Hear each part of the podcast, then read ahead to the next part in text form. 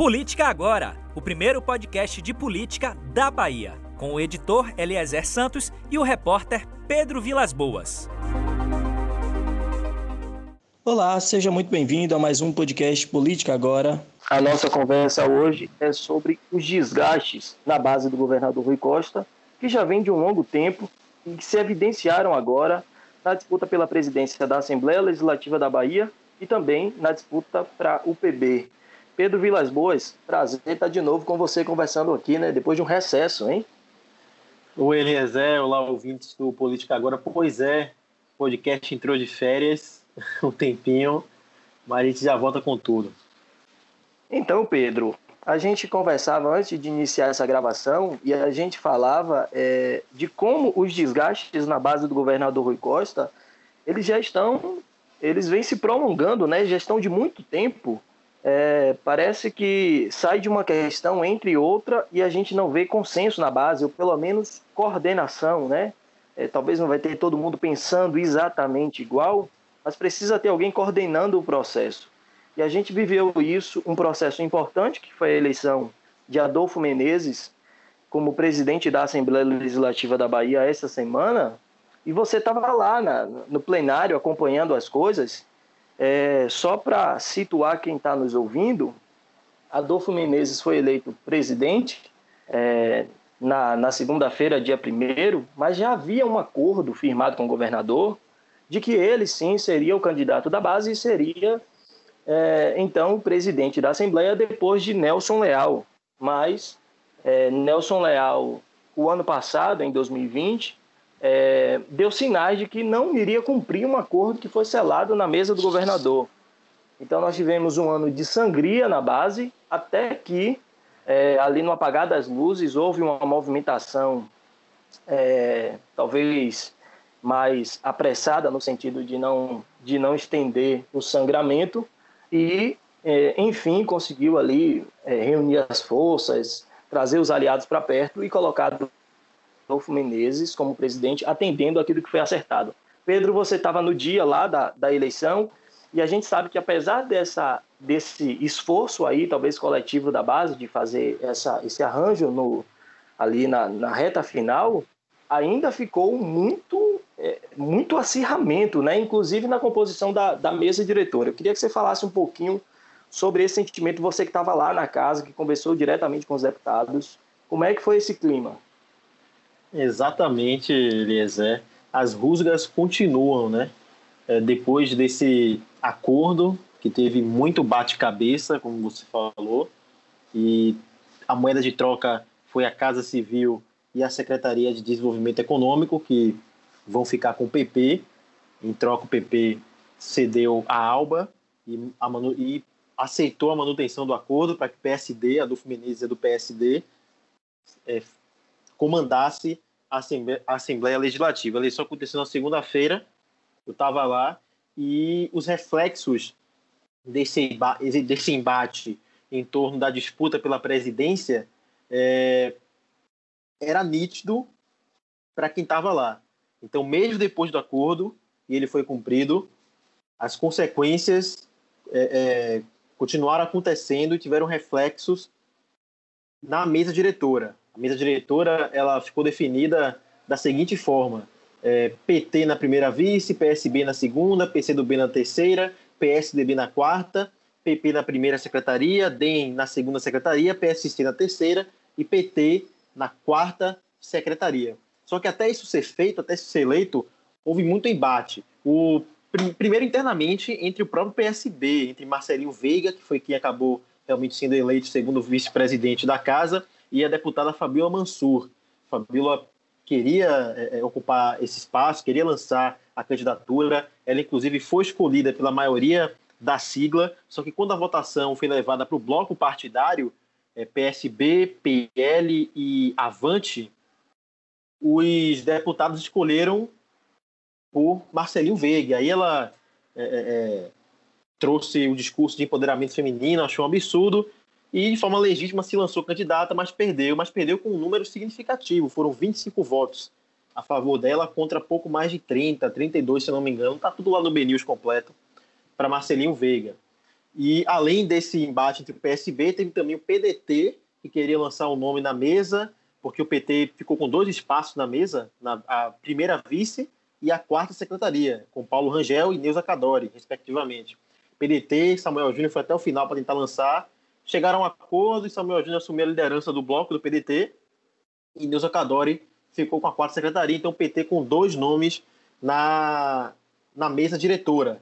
Então, a, a base de Rui é uma briga, uma disputa em tudo que é em tudo que é eleição, em tudo que é possível tensionar a base de Rui tensione publicamente, com Fabíola Mansur criticando os colegas de, de, de bloco é, no microfone da Assembleia, com deputados concedendo entrevistas para a imprensa insatisfeitos, como foi o caso do deputado Robinho, do PP.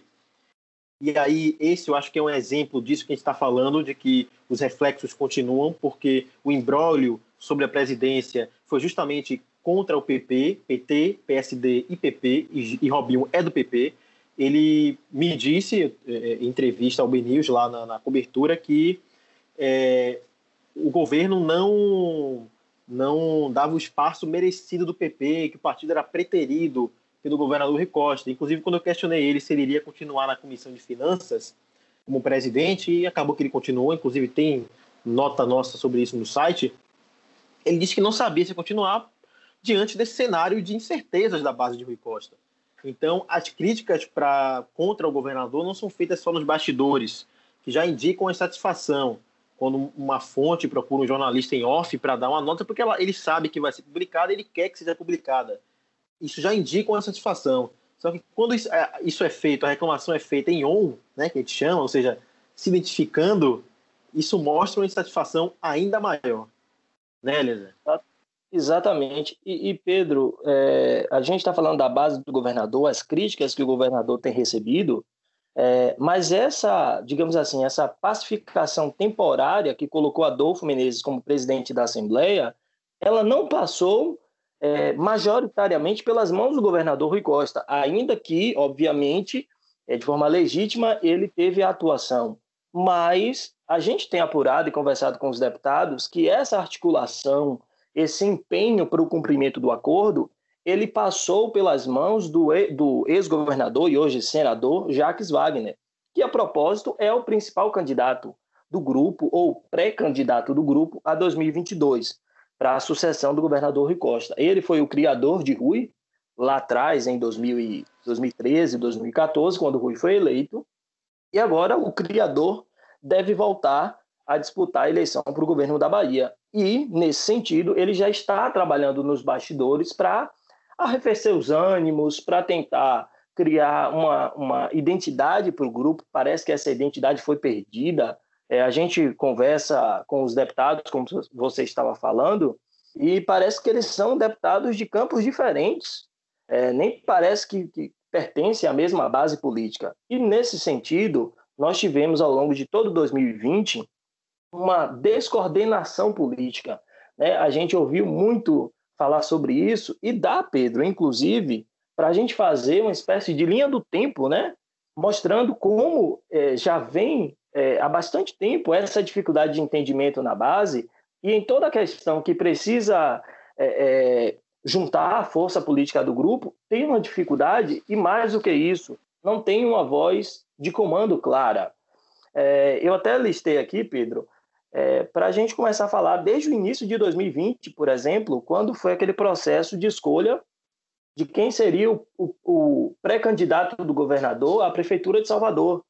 E o PT havia colocado alguns candidatos, outros nomes da base, como Pastor Sargento Isidório, Olívia Santana, é, João Bacelar, esses nomes foram é, eram tidos né, na, na mesa de apostas e o governador acabou escolhendo por Major Denise Santiago, uma pessoa de fora da política e que foi é, introduzida no PT a contragosto da militância. Ali a gente viu talvez o primeiro sinal evidente do desconforto que já havia internamente na base do governador.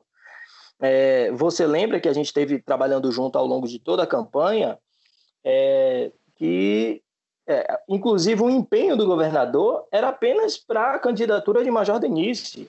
é, todos os, os candidatos reclamavam disso.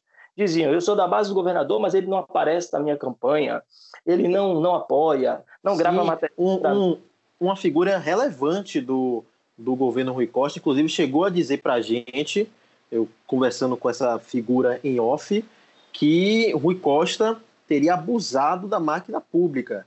Uma figura relevante do, do, da base acusou o governador, isso é seríssimo, de abusar da máquina pública a favor de Major Denise. Então, para você ver o nível de satisfação que se arrasta na própria base do governador contra ele. Exatamente. É, e mais do que isso, a gente é, acompanhou a, a, disputa e, para ser sucinto nessa questão, é, Major Denise foi derrotada, Bruno Reis venceu folgadamente, Bruno Reis do Democratas o que era o candidato do então prefeito Assemineto, venceu folgadamente, com mais de 60% dos votos, numa disputa que teve nove candidatos. É, então, mostrou que o, o, governo, tendo quatro candidaturas, que foram Major Denise, Pastor Sargento Isidório, Olívia Santana e João Bacelar, esses candidatos não incomodaram nem de longe é, a vida de Bruno Reis. E o pior, quando terminou é, a eleição, que, que finalmente Bruno Reis foi oficialmente declarado vencedor, o governador Rui Costa não esteve presente naquele ato em que a Major Denise foi reconhecer a derrota, né, parabenizar o adversário. E vários é, é, aliados do governo viram aquele gesto como uma falta de simpatia, um movimento nada cortês do governador. Ou seja, um sinal de fraqueza mesmo. Né? Isso era, ou seja, quando era o momento do bônus, né, quando estava tudo bem, ele estava ao lado dela, mas no momento que ela mais precisou, ele não esteve lá. E essa questão eleitoral, ela se estendeu para o segundo turno em Feira de Santana e em Vitória da Conquista, onde o governador também perdeu, é, os candidatos do governador também perderam, né? A gente teve Feira de Santana com Zé Neto do PT e em Vitória da Conquista Zé Raimundo. Ambos venceram em primeiro turno, mas no segundo turno perderam para dois candidatos do MDB. E mais uma vez, é, a base, toda vez que nós conversamos com deputados, assessores, articuladores políticos, eles falam que o grupo ficou meio que à deriva e um embate interno muito grande. É...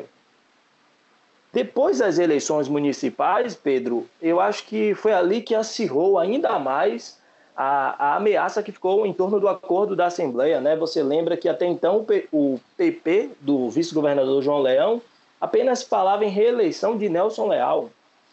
Depois, o movimento parece que começou a ganhar força e chegou, inclusive, a anunciar a candidatura do deputado Niltinho. E aí eu queria até saber como foi que você viu isso, como foi o comportamento de Niltinho lá no dia da eleição, já que ele é, precisou retirar a candidatura depois que finalmente houve um, um, entendimento em torno de Adolfo Menezes. Como foi a reação dos deputados do PP em plenário? Como é que eles lidaram com essa questão? É, a imprensa, inclusive, não pôde, infelizmente, né, Lézer, fazer desabafo aqui, mas por causa da pandemia, acompanhar daquele jeito, aquele contato sim. direto com os deputados, estar ali na porta do plenário. Por causa da pandemia, a gente acompanhou numa sala pela TV mas os, os deputados, aparentemente, né, em relação à presidência, não tinha muito o que fazer, aceitaram e para as fotos e vídeos o que era visto era abraço, era, era cumprimentos, todos muito corteses, uma indicação de que a base está unificada. Se você conversar com o João Leão agora, ele que é raposa na política, é, é, é, salvo os mais exaltados e que falam a imprensa de qualquer jeito, como o Robinho, mas esse não é o perfil de Niltinho e de João Leão, né, Eliezer? De, sim, de soltar sim, esse, esse, Isso. esses desabafos à imprensa, ele, ele vai negar, vai dizer que está ótimo. Então, depois de, de tudo azeitado, depois da, da Secretaria de Desenvolvimento Econômico e da Casa Civil ser entregue ao PP, publicamente ficou tudo certo, mas a gente sabe que alguns deputados continuaram insatisfeitos e isso reflete em outros partidos, não só é, no, entre PP, PSD e PT. Teve o PSB também com, com Marcelo Nilo, né? Que publicou um tweet revoltado. Aquele ali tá querendo sair já do. tá querendo migrar para outro lado, né, né? É, é o que parece. E você falando sobre migração, é, vale também lembrar que nessa linha do tempo aí de desgastes, nós tivemos a debandada de três partidos da base do governador, né? Que é, eu lembro que nós dois, inclusive, produzimos uma matéria uh, no ano passado, sinalizando as razões pelas quais esses três partidos que eu vou citar agora estavam é, abandonando a base do governador, né? Que são o PDT, que hoje tem a vice-prefeitura de Salvador com Ana Paula Matos, vice de Bruno Reis, portanto ligada ao grupo do prefeito do ex-prefeito Assemineto. Nós temos o PL, que é um partido que lá em Brasília pertence ao Centrão, um partido de fisiologismo, né, de, de tomar lá da cá, de ocupação de cargos. Esse partido aqui na Bahia, comandando, comandado por José Carlos é, Araújo, também deixou a base do governador e pulou para o Palácio Tomé de Souza, onde hoje ocupa a Secretaria de Inovação e Tecnologia. Antigamente, é, o partido tinha a Prodeb, que é a Companhia de Dados do Governo do Estado. Com o, abandono da base do governador, José Carlos Araújo foi se abrigar lá na Prefeitura de Salvador. E também nós temos um caso recente, que é o do Podemos. Inclusive, nesta quarta-feira, nós tivemos dois vereadores do Podemos em Salvador que declararam oficialmente ingresso na base do prefeito Bruno Reis. Portanto, o partido que ainda está na base do governador Rui Costa, pelo menos no papel, ainda está assim, já está aliançado com Bruno Reis uh, na prefeitura de Salvador. Então, isso, isso para mim já é um indicativo uh, de que uh, a tendência é que esse partido acabe futuramente formalizando essa saída. O partido é comandado por, por João Bacelar, é, e tem uma aliança, João, João Bacelar tem uma relação também muito forte com o irmão do, do prefeito Bruno Reis, o advogado Michel Reis, que facilita esse trânsito todo. Então, é, assim como PDT e IPL passaram muitos meses reclamando da falta de atenção do governo e depois migraram para a prefeitura, me parece que está acontecendo o mesmo agora com o Podemos. E Bruno Reis foi estagiário de Bacelar quando ele era vereador, né? Exatamente, tem uma relação histórica. É, todo mundo fala que, que João Bacelar foi uma espécie de mentor político de Bruno Reis durante muitos anos. Então, Mas a gente cantou a pedra desde aquela matéria lá. Exatamente, desde 2020, o primeiro semestre de 2020, nós já tínhamos antecipado isso, mesmo com todos os agentes envolvidos negando, negando publicamente, mas admitindo em off. Toda vez que a gente conversava, dava as indicações disso. Agora, falando em debandada, nós temos uma situação talvez mais tensa, que é a questão do PP. É... O prefeito Assemineto tem uma relação muito boa com o deputado federal Cacá Leão, que é vice, ou que é filho do vice-governador da Bahia, João Leão, e tem um interesse, nós temos acompanhado isso há bastante tempo, toda vez que a gente conversa com eles, é, eles admitem sim a, a vontade de caminharem juntos, mas hoje o PP é o braço direito do governador Rui Costa, mas a qualquer momento o partido pode caminhar na direção é, do grupo do prefeito do ex-prefeito Assemineto que deseja ser o candidato ao governo da Bahia em 2022. E não vai ser qualquer debandado, né? Porque o PP sair da base de Rui Costa aqui na Bahia é muita coisa. O PP é um partido Exatamente. importantíssimo. Como partido ele... que tem o segundo maior número de prefeituras na Bahia. Pois é, como eles mesmos na, na, na, base gostam de dizer, né? São os três principais que dão sustentação a esse a governo, PT, é, a Santíssima Trindade, PT, PP e PSD. Então, você perder o PP é uma derrota gigantesca, politicamente é, falando.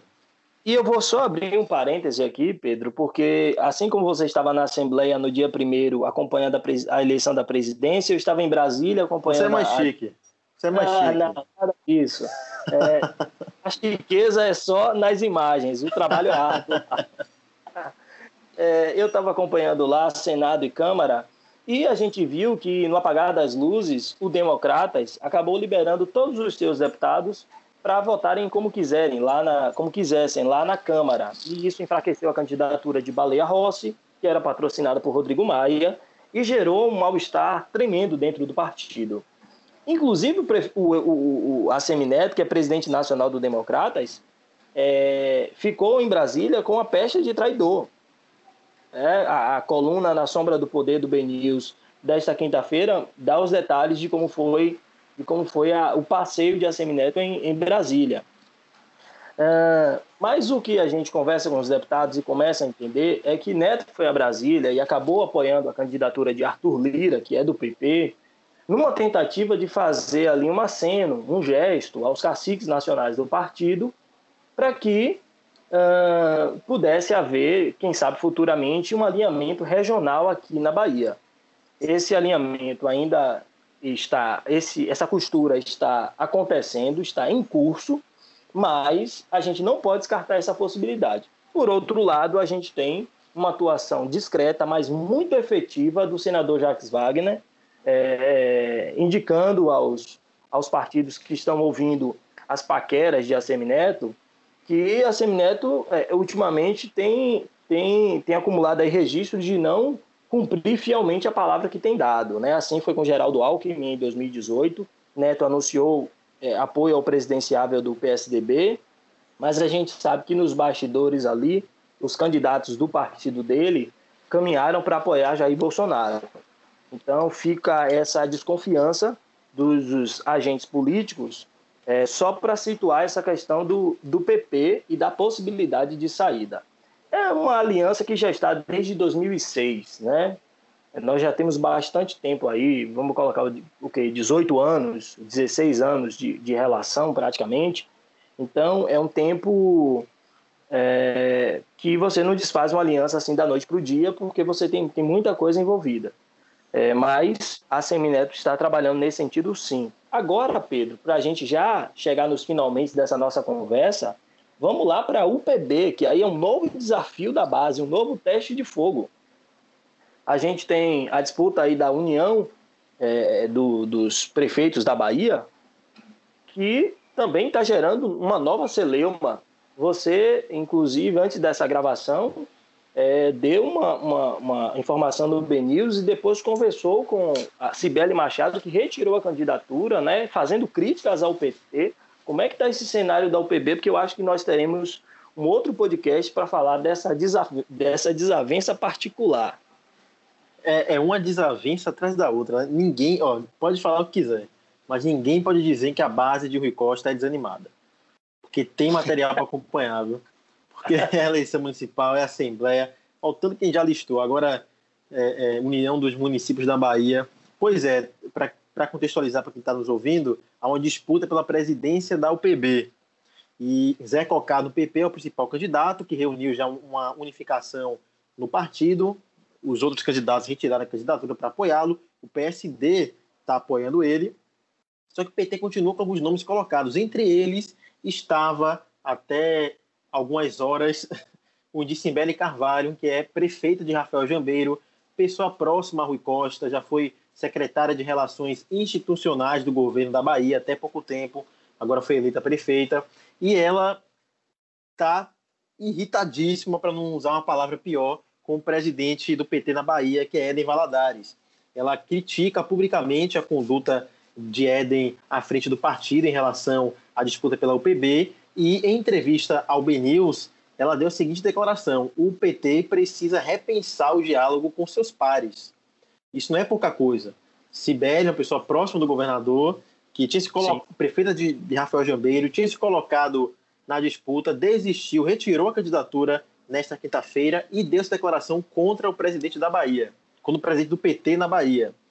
Agora, é, o partido está se reunindo, está tentando decidir o que faz, se segue na linha de apoiar Zé Cocá, para vir um consenso de toda a base e aí ele ser o próximo presidente da União mesmo, dos municípios, ou mantenha algum nome do PT, porque além de Cibele, é, tem Moema Gramacho, de Lauro de Freitas, Caca, de Miguel Calmon, e Júlio Pinheiro, de Amargosa. Mas assim, não tem descanso, né? É uma, um desgaste atrás do outro. Vamos ver se esse vai ter alguma consequência mais significativa mais à frente, como teve a Assembleia Legislativa, né, que teve até troca de cargo, cargo como moeda de troca, no caso da Casa Civil e da SDE. Vamos ver se nesse caso da UPB vai chegar a esse ponto ou não. Pois é, eu queria só fazer o registro que Zé Cocá, que é um candidato do PP, é, foi eleito, recém-eleito, prefeito de Jequié, que é uma terra que o governador Rui Costa admira bastante, que é a terra da primeira-dama, Aline Peixoto, é, e é, o governador Rui Costa ainda não fez um anúncio público, né? Me parece que ele ainda não, não oficializou esse apoio a Zé Cocá, justamente porque tem candidatos do PT sendo colocados na disputa e talvez seria uma forma até de evitar novos desgastes.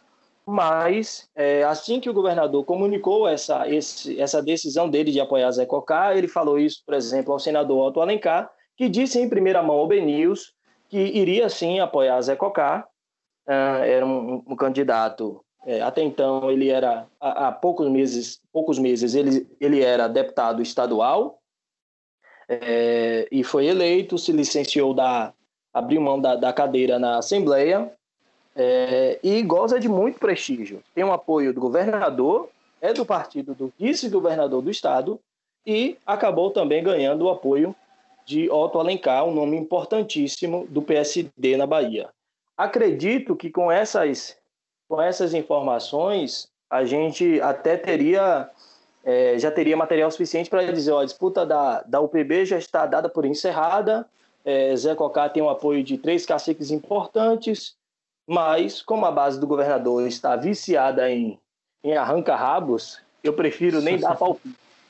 Então eu acho que isso vai, vai ser um episódio para um outro podcast para a gente ver os desdobramentos disso, mas já está aí colocada a crítica de Cibele Machado contra o PT, ela reclamando que reclamando de diálogo, um partido que fala muito de diálogo, de entendimento coletivo. Está aí uma reclamação pública de Cibele Carvalho. E nós vamos encerrando por aqui hoje, Pedro, mas com a certeza de que a gente volta a comentar o PB e esses entendimentos da base, que eles são fundamentais para a gente entender é, o caminho dessa política baiana, né? Como é que as coisas estão andando, o que é que a gente pode esperar nos próximos meses e até nos próximos anos com relação à administração pública do Estado. Eu te agradeço, Pedro, por poder voltar a conversar, né, nesse bate-papo que a gente teve ao longo de 2020, uh, e dizer que a conversa está só começando. Pois é, tava com saudade desse bate-papo. Valeu, até a próxima. Até a próxima, pessoal. A gente fica por aqui então. Tchau, tchau.